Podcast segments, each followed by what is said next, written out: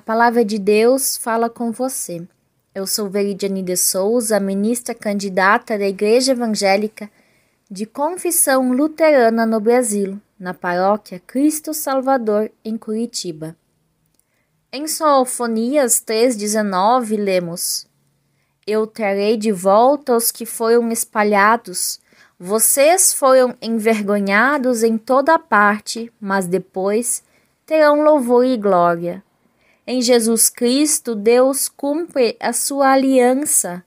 Ele une seu povo junto aos que estão espalhados e nos faz uma importante promessa. Em Mateus 28, 20. Eis que estou convosco todos os dias até a consumação do século. Em nosso calendário cristão, hoje lembramos da ascensão de nosso Senhor Jesus Cristo. A ascensão de Jesus nos lembra o momento em que Jesus sobe aos céus, para junto de Deus e promete que conosco estará todos os dias.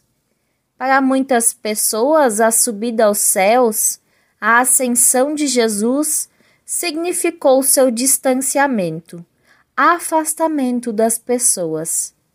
Como canta Padre Zezinho, o céu não fica lá em cima, aqui também é céu.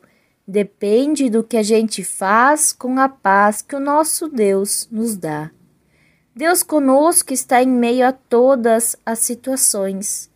Talvez o sofrimento, a dor, a angústia e o medo também nos afastem nos espalhem e até dificultem perceber a presença de Deus. Mas Ele está ao nosso lado e chora a nossa dor. Ele nos liberta, nos conforta e acolhe com toda a sua bondade e amor. Nesse período de incertezas, rogo que você possa também experimentar este cuidado e esta presença amorosa de Deus através de tantas mãos que zelam por sua vida. Lembre e agradeça pelos familiares, amigos e amigas, vizinhos, pessoas da comunidade de fé, pessoas que estão ao seu redor. Perceba também onde você pode transformar o dia, a vida, o momento de alguém e ser também sinal do amor e presença de Deus.